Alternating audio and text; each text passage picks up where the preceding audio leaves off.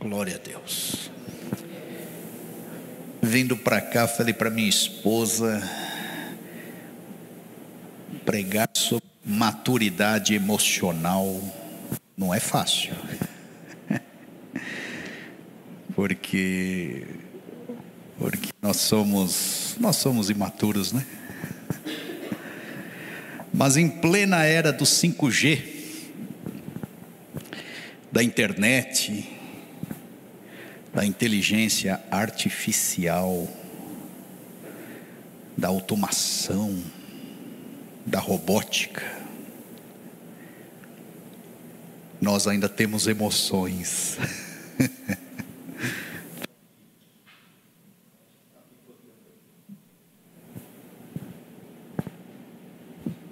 som, som. Glória a Deus. Nós temos emoções, né, irmãos?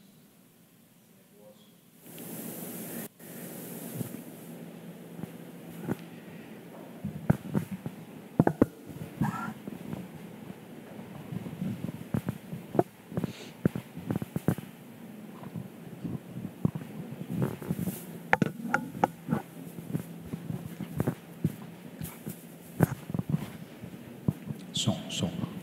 Glória a Deus. Amém. Um pouquinho só mais de retorno, Dani, por favor. Nossas emoções est- estão aí.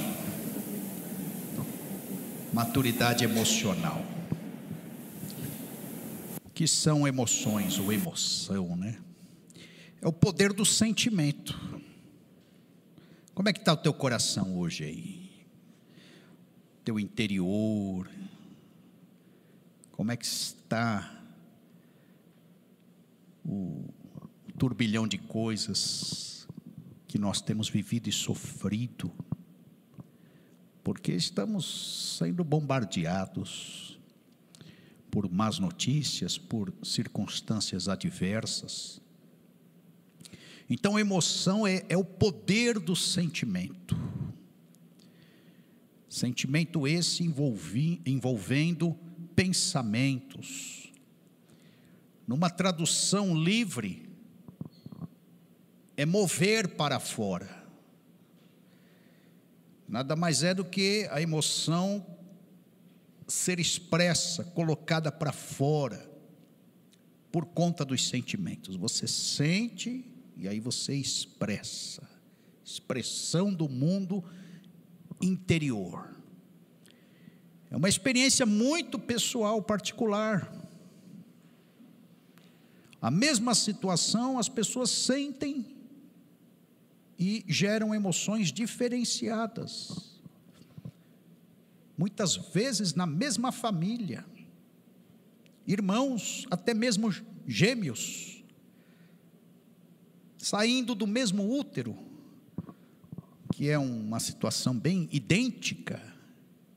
Um às vezes chora, o outro ri.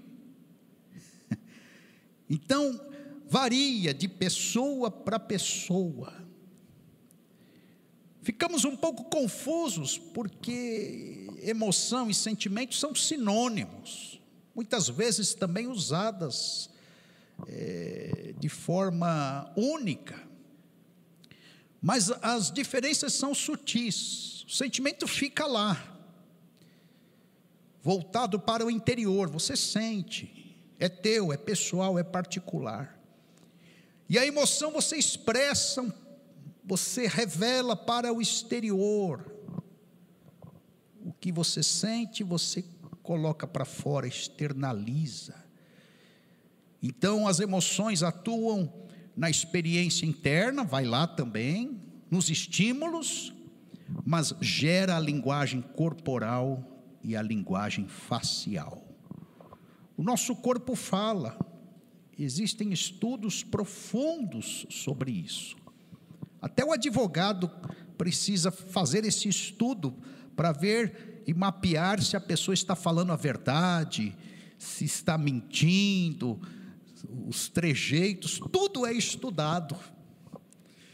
o tique do olho, o jeito que você cruza a perna, a tua postura, se você olha no olho, se você olha para cima, para baixo, do, dos lados. Nós estamos na era da ciência. Daniel falou isso. Se multiplicaria a ciência. Eles abrem o nosso cérebro e eles estudam as emoções contidas no ser humano, mapeiam tudo. Interessante que num estudo de personalidade, sobre um dos, né, são vários, feitos pelos psicólogos, esse foi feito por um psicólogo cristão americano, e ele detectou que era na personalidade de Jesus, o homem perfeito, e totalmente equilibrado. Não havia sombra nem variação, alternância, bipolaridade, esquizofrenia na, nas emoções do nosso Senhor Jesus Cristo. Mas nas nossas emoções, elas se manifestam de forma esfuziante, boas, jubilosas. E às vezes se manifestam de forma dolorosa, dói a alma, preocupante, tira o sono, de forma perturbadora, ficamos inquietos, desassossegados. Então elas torturam, oscilam para cima, a gente fica nesse ciclo positivo de emoção, mas elas nos derrubam, nos colocam no pico da montanha e depois nos afogam. As emoções solapam a gente, principalmente quem sofre da bipolaridade, que é um fenômeno aí da personalidade do homem. A Bíblia, ela autentica estas explicações. Ela fala que as emoções são vulneráveis. Jeremias declarou: enganoso é o coração mais do que todas as coisas e perverso. Está lá, sentimento, emoção, caráter. Não dá para separar como separa feijão de arroz. Não dá, está tudo lá. Você leva uma martelada no dedo, dói na alma. Parece que dói o corpo inteiro. Você fala, se alguém perguntar o que está doendo, você fala, está doendo tudo. Misturou o físico com a irritação, com o dedo esmagado, misturou tudo. Então, são complexas as nossas emoções, enigmáticas. Por isso, irmãos, que a gente tem o dom de acordar com o pé esquerdo. O salmista falou, olha só a crise do salmista. Ele fala para ele mesmo, acordou com o pé esquerdo, porque está abatida, ó minha alma. Porque te perturbas dentro de mim. Não tem momento que você sai assim de cena, de um movimento, de um, uma conversa, de um diálogo, de um ambiente para outro e você carrega alguma coisa inquietante. Você tem que dar uma paradinha e falar, mas por que, que eu estou assim? O que, que foi que eu não entendi? Aonde eu me perdi nesse momento que passei 5, 10 minutos atrás? O salmista falou: porque está batida e te perturbas dentro de mim. Somos nós, enigmáticos. Isso se potencializa dentro de casa. O filho acordando, passando pelo pai, não dando bom dia. A esposa puxando o cobertor para o lado, para não conversar com o marido. Fugindo dentro de casa, indo para o banheiro, se trancando. Nós somos esquisitos, irmão. Nós somos estranhos. nós somos azedos, as nossas emoções nos escravizam. Aqui, aqui a gente chega às vezes com um bico desse tamanho. a gente entra rápido e fala: hoje eu só quero falar com Jesus. A gente chega depois para não conversar com ninguém, a gente sai antes, e eu que estou aqui, né? Os que saem antes, eu fico de olho. Olha só, já está fugindo do cumprimento, já está escapando da comunhão, porque não quer falar com ninguém. Eu não sei, às vezes, eu acho que não quer falar nem com Jesus, só veio para autenticar aqui uma religiosidade. Então escravizam. Tem gente que entra, vou usar uma palavra de hoje, né, na internet, tem gente que entra nessa vibe e adoece, irmãos, constrói uma prisão. José Carlos Hernandes, psiquiatra argentino, militou no, no hospital de pessoas né, com problemas psiquiátricos graves. E ele falou, falou, tem gente que realmente tem um problema no cognitivo, na formação das sinapses no, na mente, na construção de raciocínios, tem uma falha lá. E ele falou, mas eu peguei gente lá dentro sem vergonha.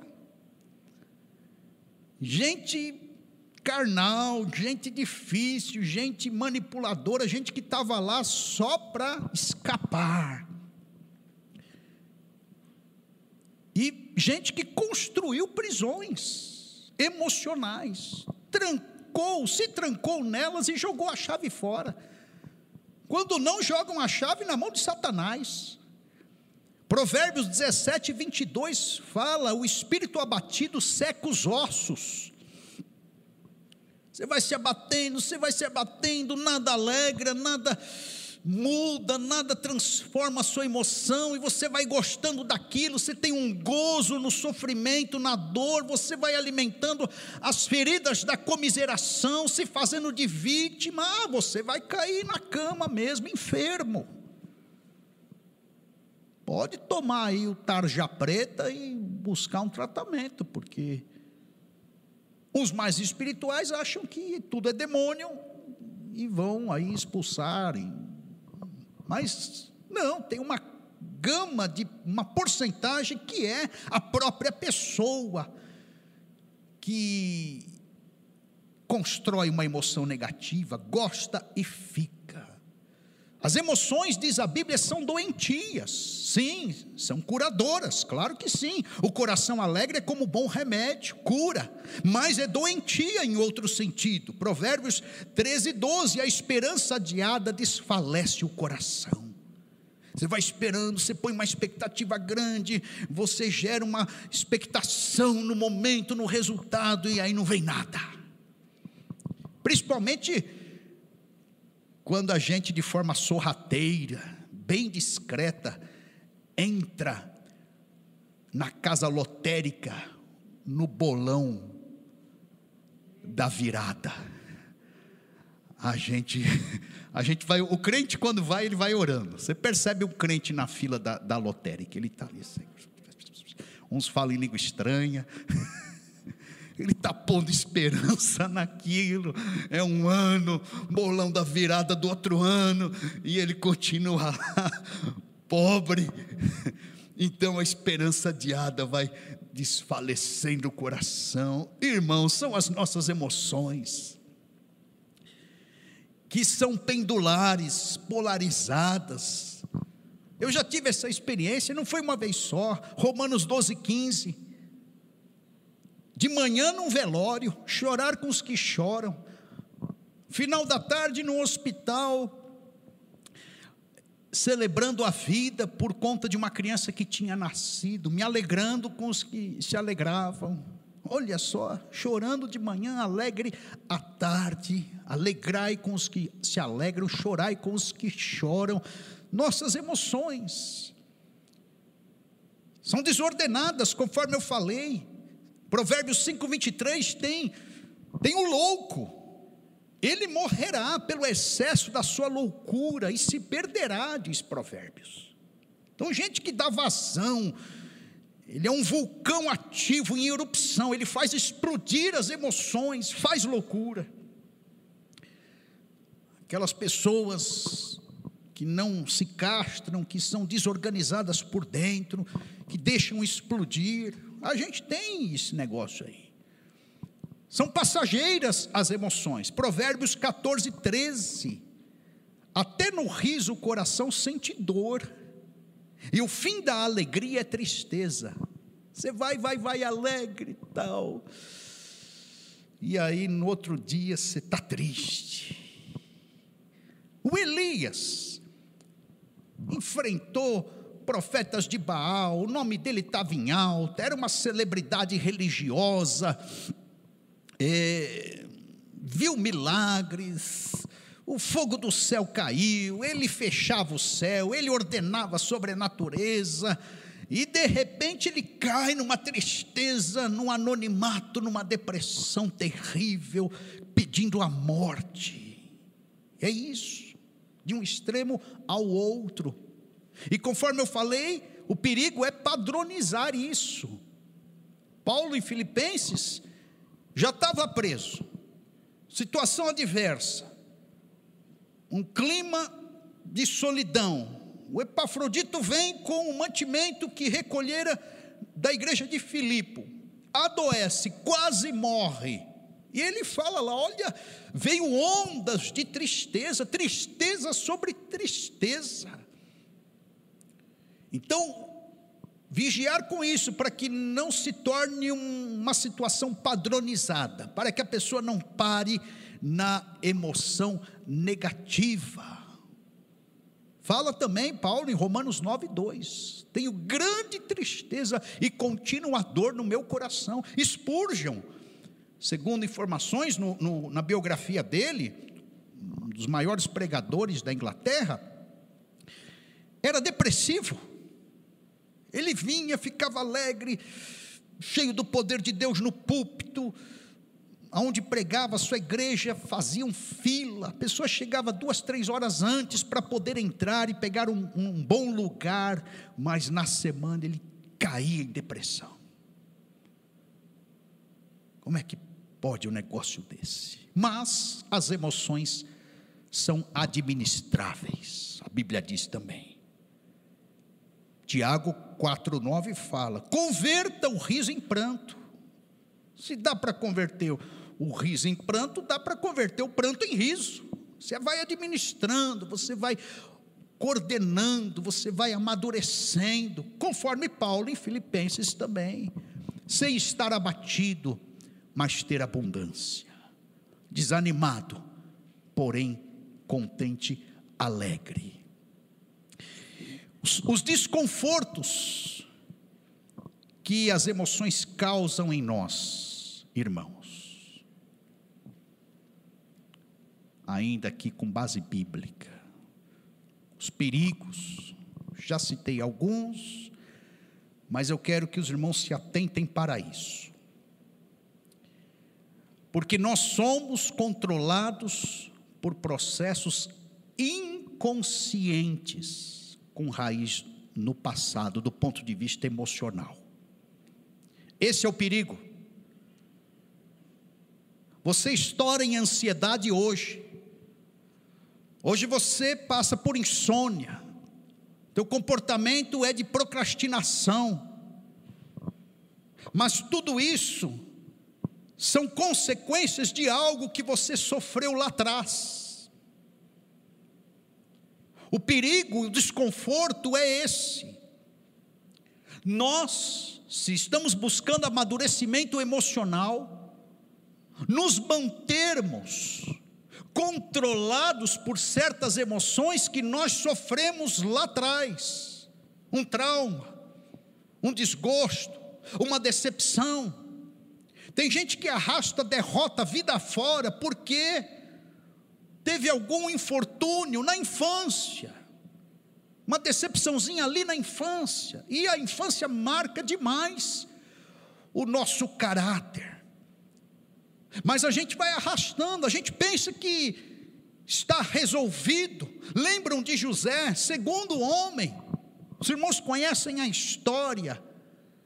Casou, teve filhos, coordenou a administração da terra, sete anos de vacas gordas. Quando entrou nos sete anos de vacas magras, no segundo ano, cerca depois de nove anos de administração, os irmãos surgiram.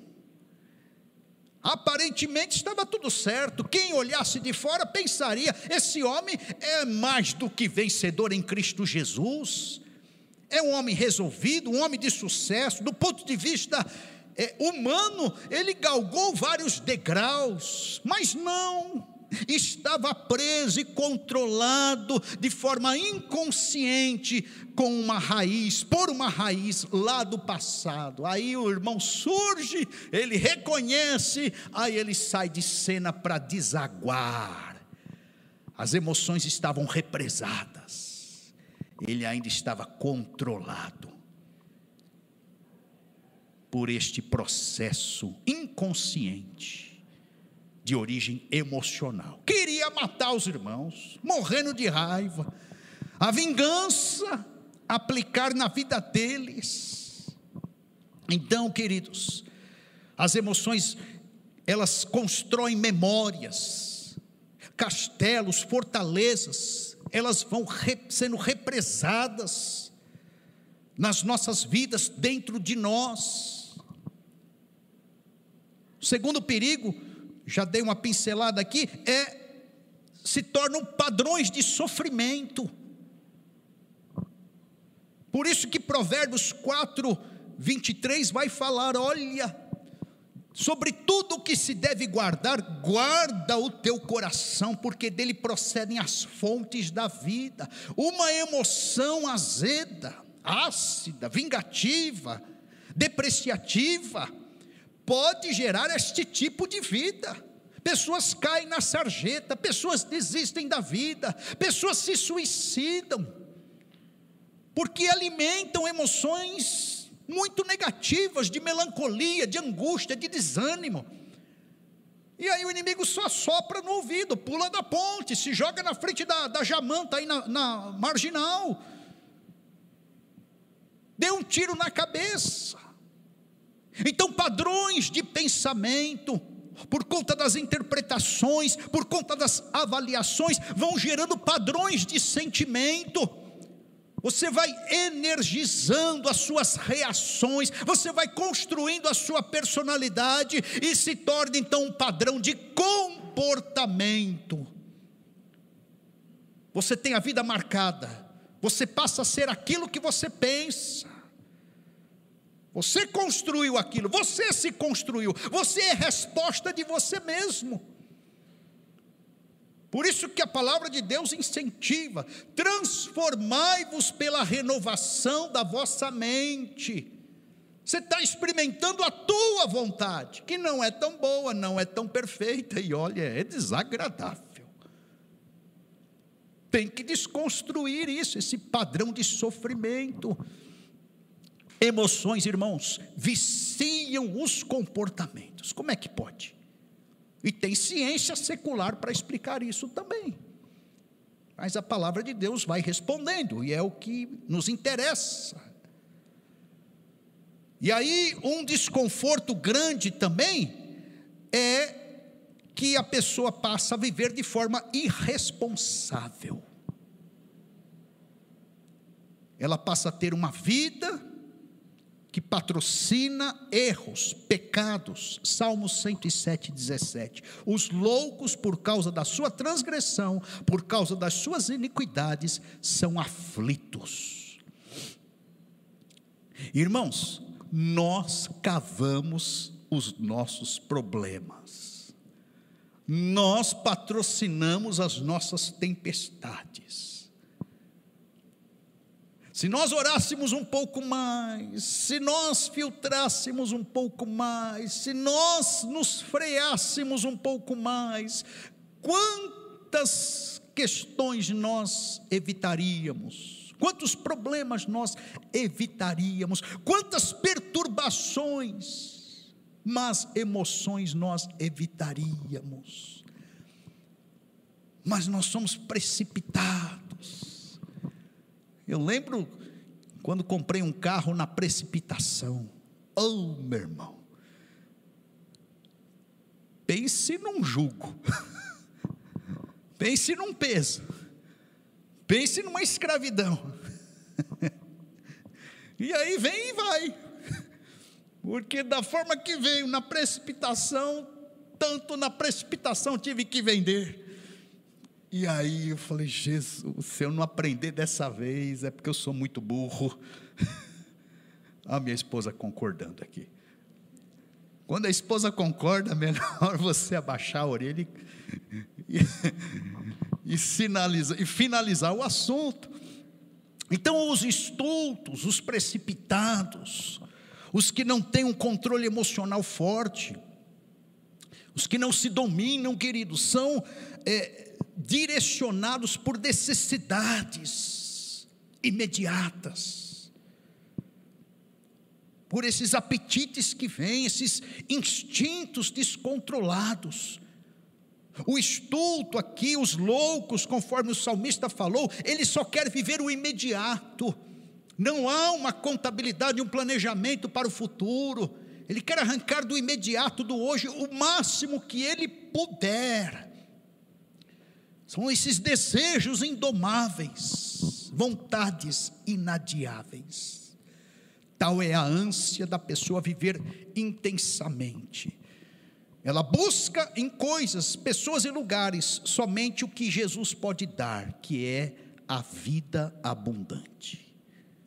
Tem meia dúzia aí que sai vida fora com pinga na cabeça, com drogas, fazendo loucuras, esportes e vida amorosa e sentimental e sexual desregrada, porque quer arrancar e abastecer o seu vazio interior. Então são atitudes que patrocinam a loucura. Temos que vigiar com isso. A depressão é um desarranjo terrível que a emoção causa as circunstâncias negativas, conforme falei de Elias, pressionam sobremaneira as emoções. A esperança adiada adoece o coração. O problema aqui, o que eu quero falar é, é que infortúnios, adversidades, tribulações, crises, crises, essas questões mal administradas enfermam a alma pessoa perde a capacidade de viver e dar cabo da vida. Nós temos que exercer a resiliência, queridos. Os contornos, as mudanças. Não rejeite coisas novas, o mundo dá voltas, os ciclos se alternam. E nós não podemos perder a fé e a capacidade de criatividade, de uma mudança frente às questões inevitáveis. O que, que você vai fazer? Se matar? Não, você tem que continuar vivendo. É muito fácil. Se a pessoa tiver a síndrome de onipotência, levada até as últimas consequências, ela cai em depressão, sim, e pode se suicidar. Com medo, com vergonha, sem reservas emocionais de lidar com o seu fracasso. Mas eu gosto do salmista quando ele fala: sete vezes cairá o justo, mas o Senhor o levantará. Nós caímos mesmo, queridos, por várias situações. Nós somos esses seres imperfeitos que eu estou desenhando aqui. Mas vamos caminhar, sem dar cabo da vida, que a síndrome de Judas não pegue nenhum de nós. Vamos aceitar o desafio da única oportunidade da vida e vamos levá-la até as últimas consequências. Deixa Deus tirar a nossa vida e não nós mesmos. E aí, queridos, um desarranjo terrível, e a gente tem que prestar atenção nisso, é que o inimigo se aproveita das nossas emoções negativas. Se você ficasse no mundinho seu, negativado emocionalmente, só você, muito bem. Mas a gente deságua em pessoas e o inimigo interfere. Então Paulo falou: cuidado aí, uma emoção vingativa, o inimigo visitará, e ele armará os seus ardis, os seus laços, as suas ciladas. Ele está falando da falta de perdão. A pessoa vai se tornando um poço de opressão. Semblante do oprimido vai caindo cada vez mais. E Hebreus 12, 15 fala que ele se separa da graça de Deus, porque ele perde o brilho nos olhos, a fé em Cristo Jesus, e essa raiz de amargura brotará, ela dará frutos, ela perturbará a pessoa, e muitos serão contaminados. Então é o intolerante, o crítico, o julgador, o ressentido com a vida, culpa Deus. Esses dias vendo a reportagem sobre religião, a mocinha falava: Deus, onde está Ele? não existe, ao meu redor só desgraça, e desaguando o azedume de alma dela sobre Deus, muito ácida, julgadora, opressora, nas suas palavras. Então, uma emoção negativa, queridos, ela, no caso aqui, a falta de perdão, ela dá direito legal a Satanás oprimir, tanto o ofendido quanto o ofensor. As pessoas ficam debaixo de opressão, o jugo começa a ficar pesado. Então nós estamos entrelaçados com o material real, físico, concreto e com o invisível espiritual, angelical e demoníaco. Essa é a nossa luta. O desarranjo também, em sexto lugar aqui, são seis situações difíceis, de perigo, é o mecanismo de defesa. As nossas emoções geram mecanismos de defesa para a gente ficar bem no ambiente. Nós não gostamos de é, receber certas verdades. Verdades de elogio a gente recebe. As verdades que apontam os nossos defeitos, nós levantamos mecanismos de defesas. Lembram de Pedro? Naquela conversa com Jesus, em que ele falou: Simão, Simão, quando Jesus falava o nome da pessoa duas vezes, é, é semelhante à, esposa dentro do lar, quando chama a gente pelo nome. Quando a esposa chama a gente pelo nome, você já põe as barbas de molho. Porque ela não te chamou mais de benzinho, de chuchu, de, né, de rouxinol, do céu. Quando ela, né, quando ela muda o animalzinho, crocodilo, dinossauro, aí é perigo. E quando ela cita o nome duas vezes, Sérgio, Sérgio. Eu me lembro de Saulo, a caminho de Damasco. É, Saulo, Saulo. Eu já caio, irmãos. Já caio, já desmonto. Já falo, quem é, Senhor? Estou brincando, mas é sério. As grandes verdades são ditas na brincadeira. Mas Jesus falou para Simão: Simão, Simão, eis que Satanás vos pediu para vos cirandar, como trigo. Jesus estava falando, eu estava orando e aí eu senti uma opressão, o bicho soprou no meu ouvido, falando: Deixa eu tocar nele, eu vou pegar na mão dele, eu vou cirandar com ele, e aí eu quero ver se ele vai te negar ou não. E aí Jesus falou: Mas eu roguei para que a tua fé não desfaleça. Te conheço, Pedro. Interessante, em Romanos 8 nós temos dois intercessores divinos. Espírito Santo que intercede com gemidos inexprimíveis e o sacerdócio de Jesus. Então o nosso time não é fraco, não, irmãos. Além desse grupo que intercede, dos irmãos que oram por nós e a gente nem sabe quem está orando, existe a Trindade intercedendo, o Espírito Santo, Jesus intercedendo, e aqui Jesus intercedeu para Pedro não desfalecer. E aí Pedro levantou um mecanismo de defesa fantasioso, criando então uma imagem, é a fantasia, e respondeu para Jesus: Senhor, estou pronto a ir contigo até a prisão e a morte.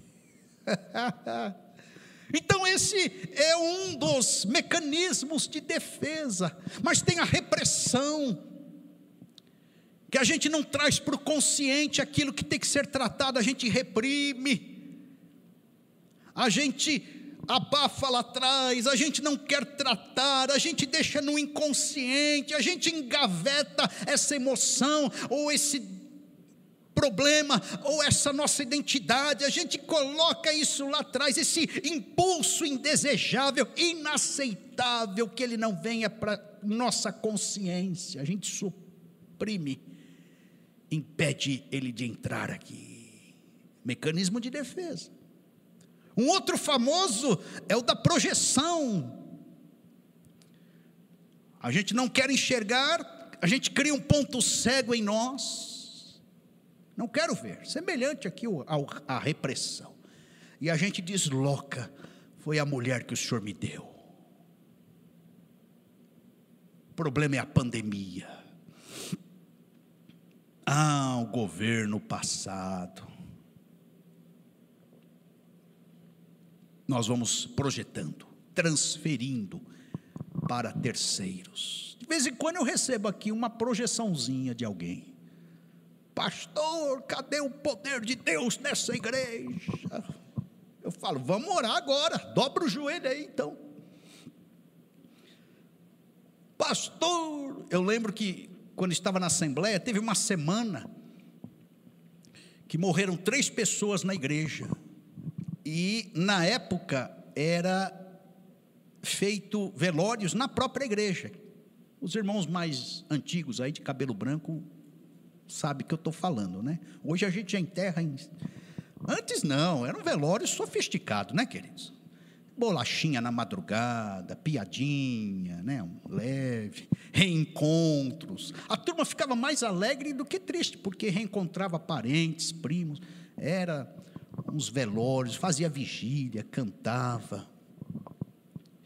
E aí a igreja foi marcada como igreja mal assombrada. Numa semana morreu três. E nós levamos aquela fama de igreja mal assombrada, de pastor maldito, não era eu, era um outro pastor, pastor amaldiçoado. Então o povo transfere, nessa igreja eu não piso, nessa igreja eu não congrego, aí a turma morre, eh, são muitas mortes. Então são projeções das questões, dos fracassos, das fraquezas a gente transfere, mecanismo de defesa. E a compensação? A pessoa vai tocar na tua ferida, no teu defeito, na tua fraqueza, e você aponta a tua qualidade. Ah, mas olha só o que eu fiz aqui. Oh, mas como eu sou bonzinho aqui. Olha só, aí você já desloca a atenção para a qualidade. Nossas emoções, irmãos. A gente cria, constrói tudo isso. mais. A lista é grande. Depois a irmã Graça até esclarece aí os outros pontos, né, irmã Graça? Porque nós somos esses seres, estes indivíduos, que nós não queremos certas verdades. E quanto mais nós cultivarmos isso, queridos, tudo isso que foi falado aqui, os irmãos perceberam que, diretamente ou indiretamente, a gente consegue classificar com base bíblica. Tudo, principalmente Provérbios, fala muito da alma do ser humano. E aí cria esse ser incompetente do ponto de vista emocional. Nós congelamos a nossa personalidade na carnalidade. O imaturo emocionalmente, ele é carnal. Ele é dominado pela natureza caída. E o desafio nesta manhã é nós orarmos, porque precisamos amadurecer emocionalmente. Paulo falou aos coríntios: vocês estão carcomidos de inveja, de contendas, de dissensões, vocês estão reagindo com base na, numa raiz lá do passado. Vocês cristalizaram o comportamento de vocês, criando um padrão. Você é isso, precisa mudar. Esse padrão é de gente imatura. Esse hábito de encontrar culpados, essa projeção, conforme nasceu lá em Gênesis, de Adão com Eva, a mulher que o Senhor me deu. Isso é peculiaridade, perfil, característica de gente incompetente emocionalmente. O imaturo, ele, pequenas tragédias, acontecimentos passageiros, ele transforma em grandes dificuldades, em grandes barreiras. A visão dele é pessimista. É difícil lidar com gente assim, porque a emoção está baixa, é imaturo. E às vezes, na igreja, irmãos, porque nós militamos com a fé, nem sempre teremos recursos de mão de obra, de capacidade, no aspecto financeiro, de amplitude e de fé. Nem sempre teremos a fé que nós precisamos, mas teremos que avançar. A igreja avança pela fé, mas aí vem o famoso uruca. Ó oh céus, ó oh vida, ó oh azar, não vai dar certo.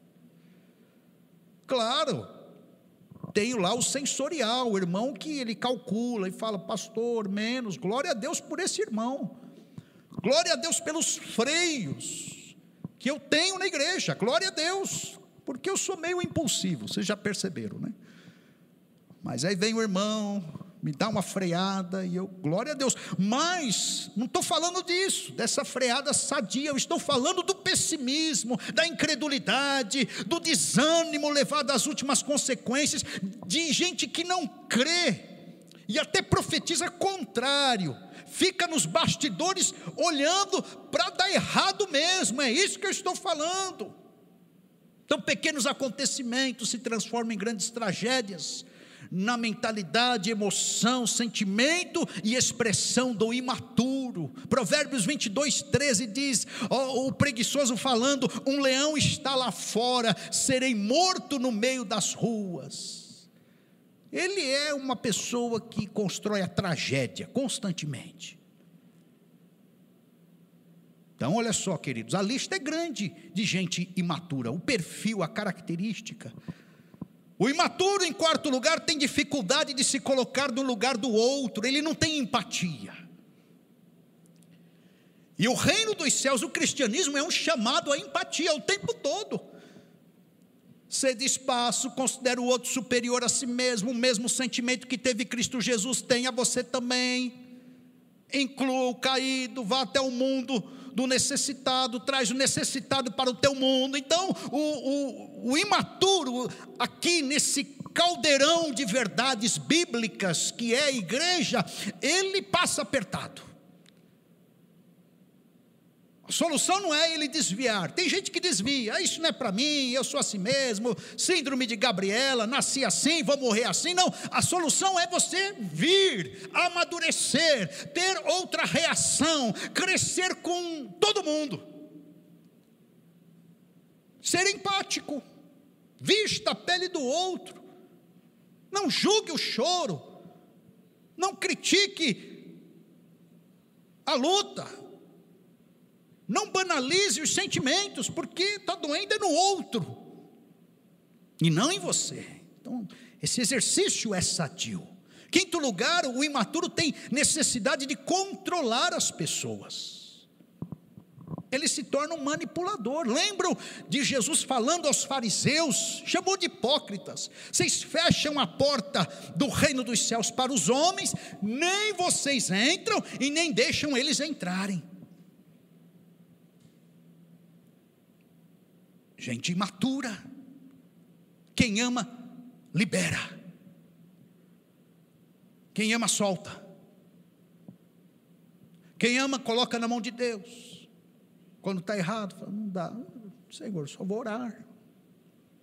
Quem ama tem paciência, exerce a longanimidade.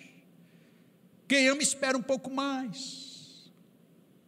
Sexto lugar, o imaturo persiste no erro dele. Ele está errando. Chegou um, já aconselhou. O outro veio, as circunstâncias já falaram e ele continua ali.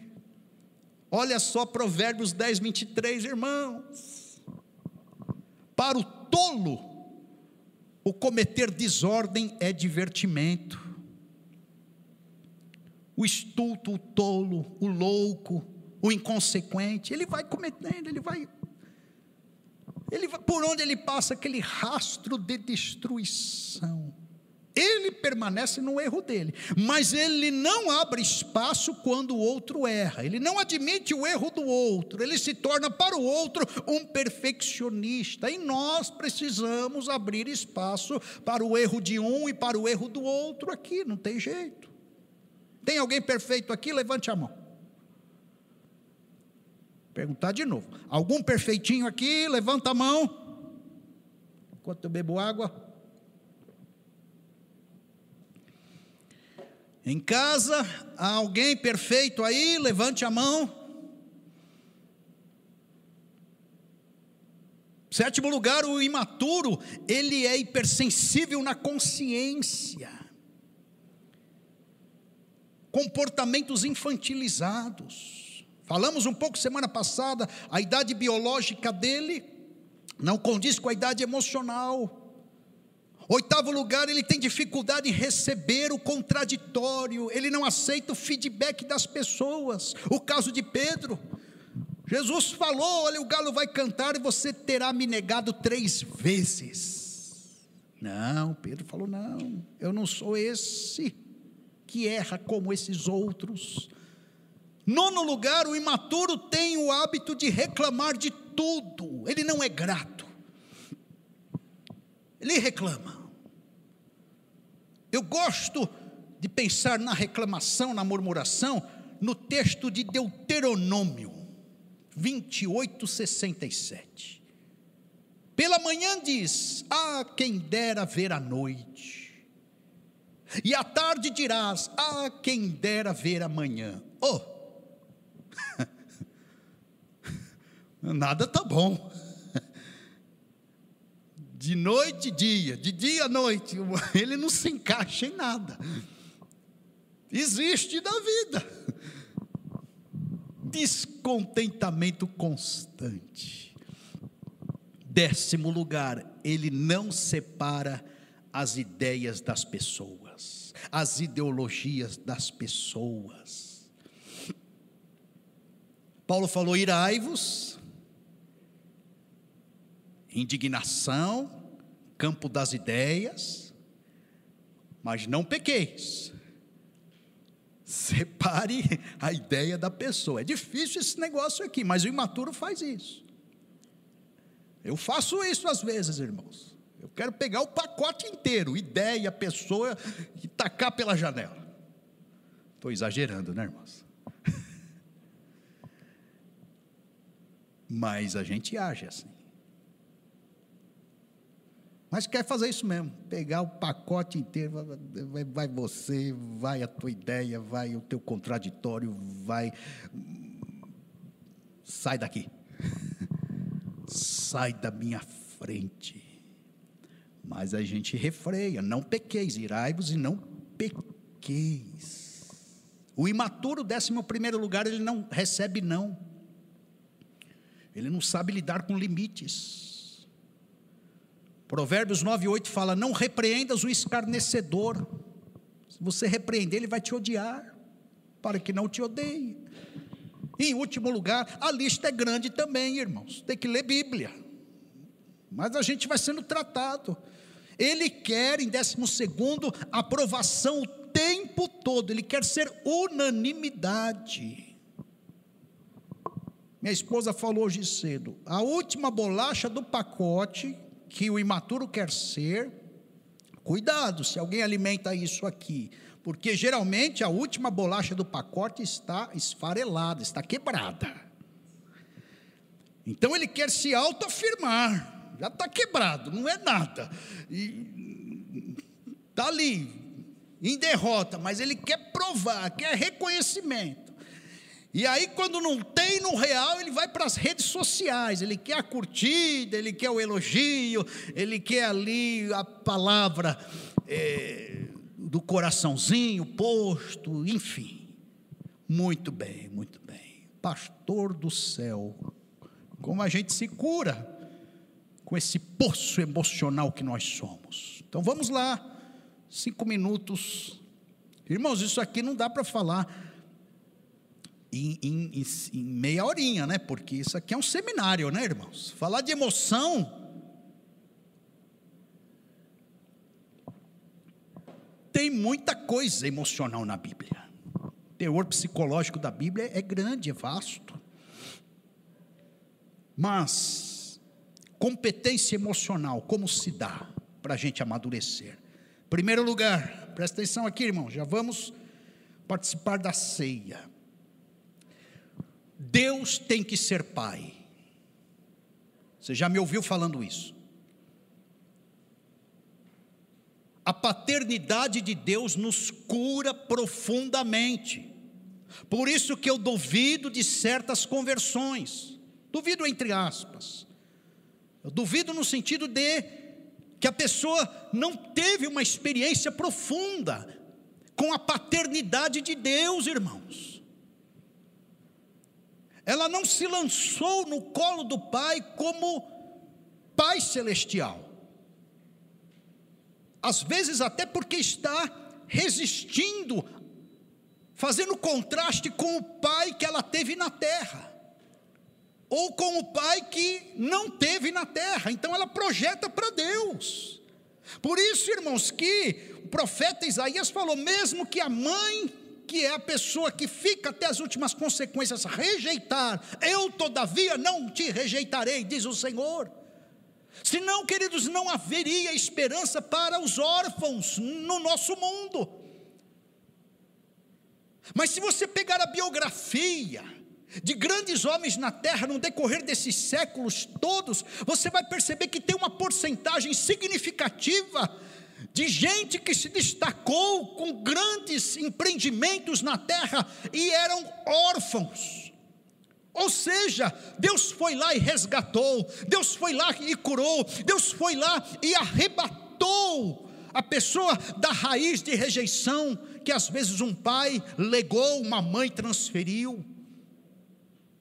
A paternidade de Deus nos cura, queridos, e você terá que entrar nessa cura pela oração. Pai nosso. Converse com Deus para ver se você não sairá transformado dessa conversa. Busque a face de Deus para ver se você não terá o processo de maturidade acelerado. Você vencerá as camadas da personalidade. em que, como bebê, você vive como eixo do mundo para satisfazer o físico. Depois você entra num círculo dos instintos, você vai se apegando aos objetos e tentando discernir o objeto do teu corpo.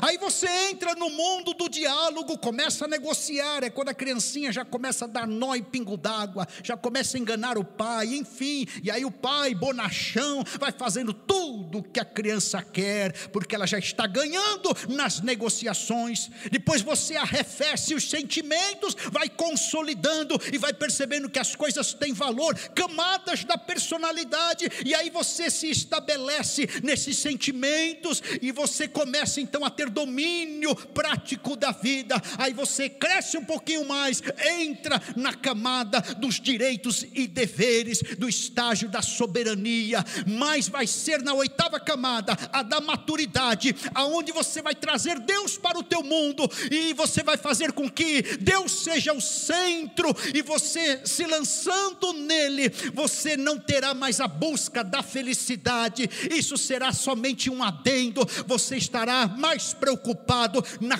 construção da tua história de vida em glorificar a Deus como Pai. É na maturidade o encontro com Deus. Pode todo cuidado, amor e carinho. Pode deitar no divã que for. Aos profissionais da área, amor e carinho. Glória a Deus, tem, ajuda muito. Mas é aqui, nessa experiência de conversão. E graças a Deus que Jesus deixou isso para nós, irmãos. Imagine se só gente com condições de pagar um divã, um psicólogo, um psiquiatra, um terapeuta, fosse amadurecido. Por que, que há tanta sabedoria no povo de Deus, em gente que não tem diploma, em gente que não tem canudo, em gente que não tem dinheiro para pagar um terapeuta, um profissional, e às vezes nem comprar remédio, e mesmo assim a gente vai amadurecendo e vai crescendo por fórceps, é, por nos trancos e barrancos, e a gente vai vivendo a vida, e Deus vai dando graça, porque a gente fala com Deus como Pai esperar, às vezes ter dinheiro, eu quero ir naquele bambambam bam, bam lá, e eu já conversei com gente, discipulei gente, dez anos de psiquiatria, caindo ali nas mãos do melhor psicólogo de São Paulo, não deu jeito no camarada.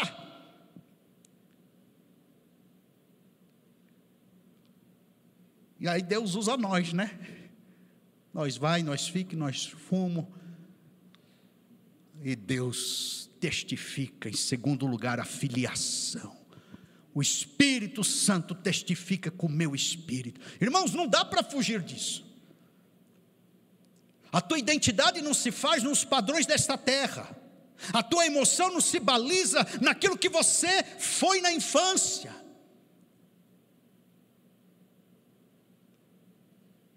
Pedro falou: a redenção, a expiação nos resgata do modo fútil que os nossos pais legaram, com todo respeito aos nossos pais, mas ele está querendo dizer o seguinte: nós carregamos uma raiz maldita desde o Gênesis e há muita imperfeição na educação de toda criança. Eu já falhei com a minha filha, a minha esposa já falhou com a Sofia. Nós precisamos que Deus dê graça a ela em algum momento da vida, com este encontro fatídico, presencial, profundo, amoroso, de amor incondicional para resgatá-la das falhas que eu gerei, que a minha esposa gerou.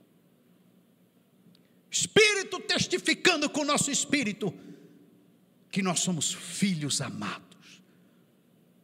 É a figura do pródigo voltando para casa. Você foi escravo lá, mas aqui é roupa, é vestes, é anel no dedo. cessa o luto, traz o bezerro, vamos matar e vamos nos alegrar, comamos, ceia. Como é que foi tua infância?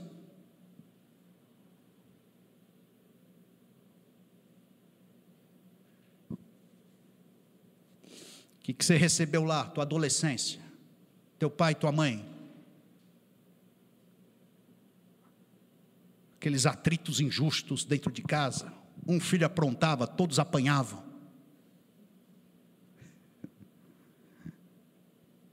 Estou falando de uma injustiçazinha, né? Irmãos, dá um livro de uma bela biografia às nossas vidas. Põe isso para fora para você ver se não vira best-seller.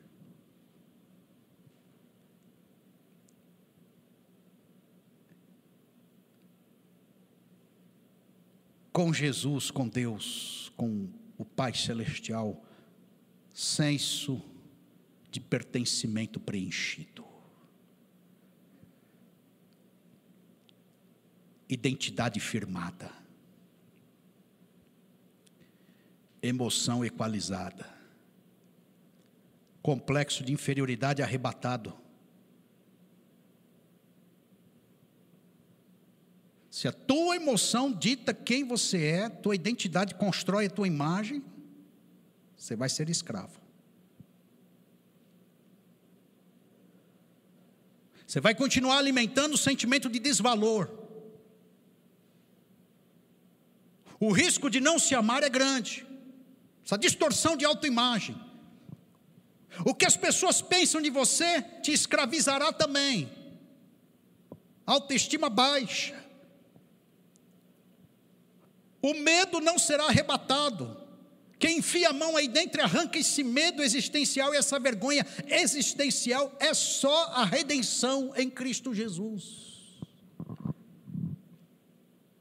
Essa postura de inadequação, falsas crenças que você constrói a tua vida, insegurança nas relações. Interessante que, mais cinco minutos, irmãos. Eu saí criado em periferia, na ZL. O couro come ali, você sabe, né? Década de 70, 80. Os mais calvos aí sabem o que eu estou falando. A rota ia lá, filho chorava, mamãe não via.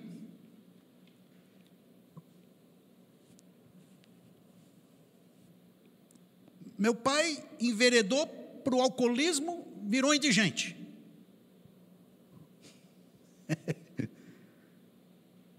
Última vez que eu vi meu pai, queridos, ele estava sete anos, na outra esquina, maltrapilho, cabelo todo fatiado, magro, desdentado, bêbado tudo para dar errado. Isso aqui que eu estou falando, eu sei o que, que é, irmãos. Crescer com medo de pessoas, sem olhar no olho, sentimento de indignação fortíssimo. Envergonhado, tinha vergonha da sombra. O vazio não preenchia postura de inadequação. Ia procurar emprego e já ia derrotado. A emoção gritando: é, não vai dar certo, você é da ZL. Pá. Teu pai foi isso, foi aquilo. Tudo para dar errado. Tive que aprender aos trancos e barrancos, Jesus me levando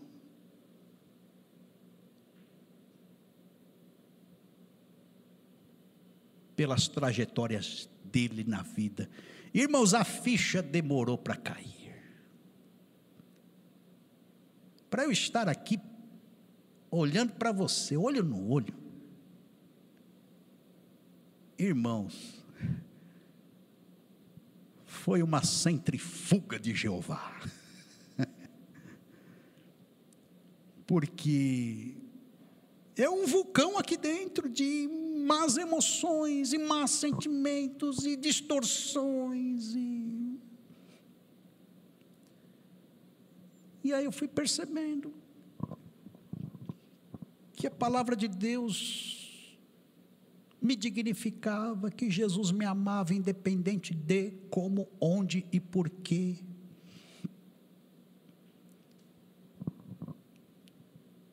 Que o Senhor tinha um plano na minha vida. Interessante que Deus prometia as coisas e eu não acreditava. E o medo de cair no mesmo padrão do meu pai, na mesma vala comum, porque essa sombra é forte também. Ser o que ele foi, copiar modelo, ciclo repetitivo.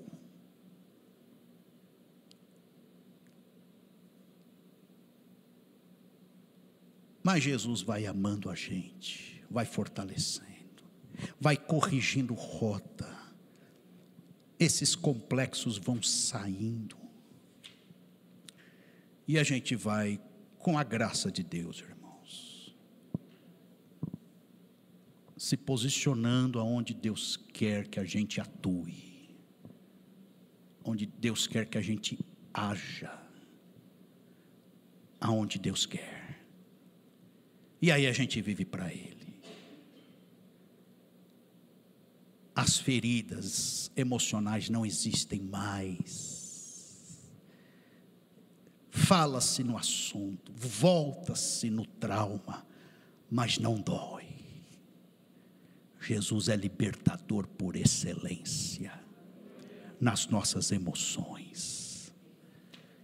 As minhas emoções estão subjugadas ao plano de Deus na minha vida.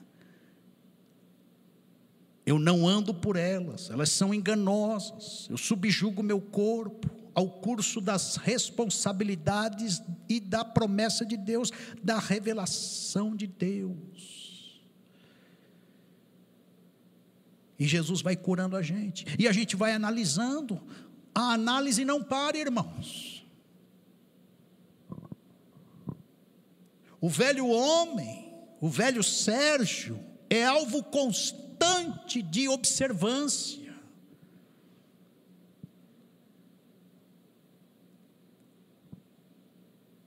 E as melhores lentes são as de Deus para essa análise. Sonda-me, ó Deus.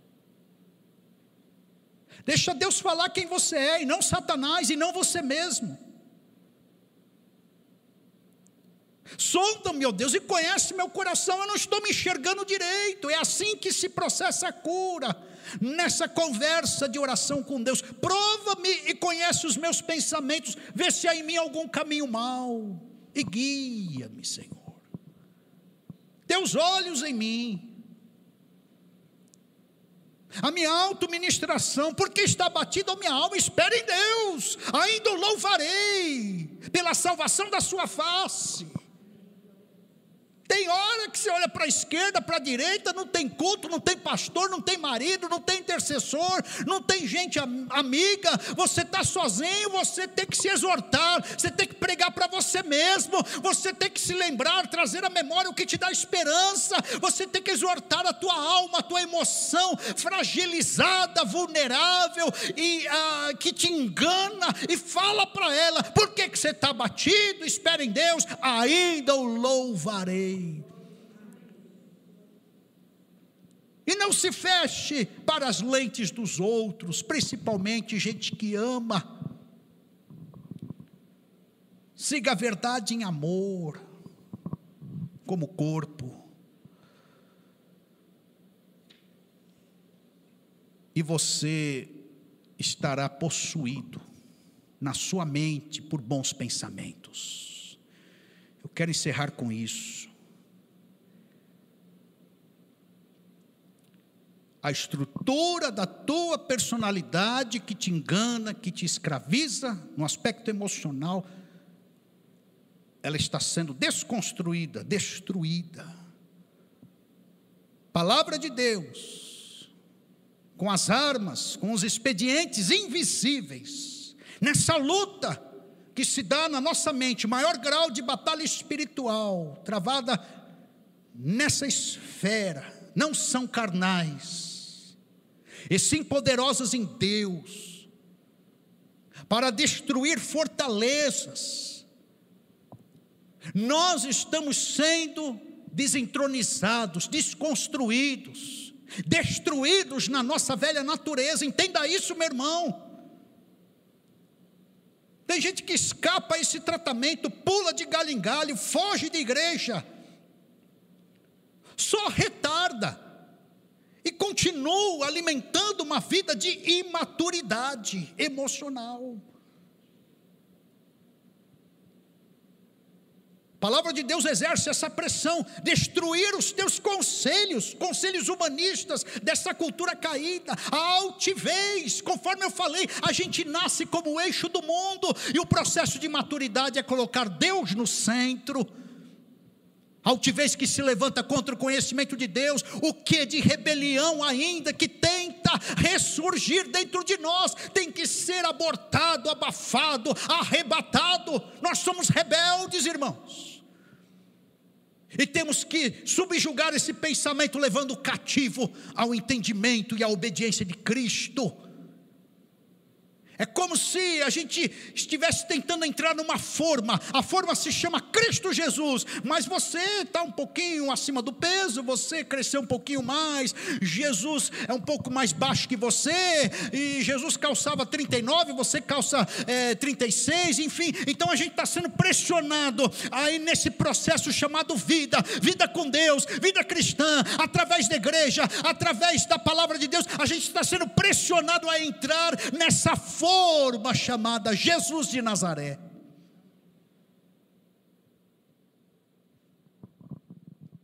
Ficaremos iguaizinhos a ele. Muito bem,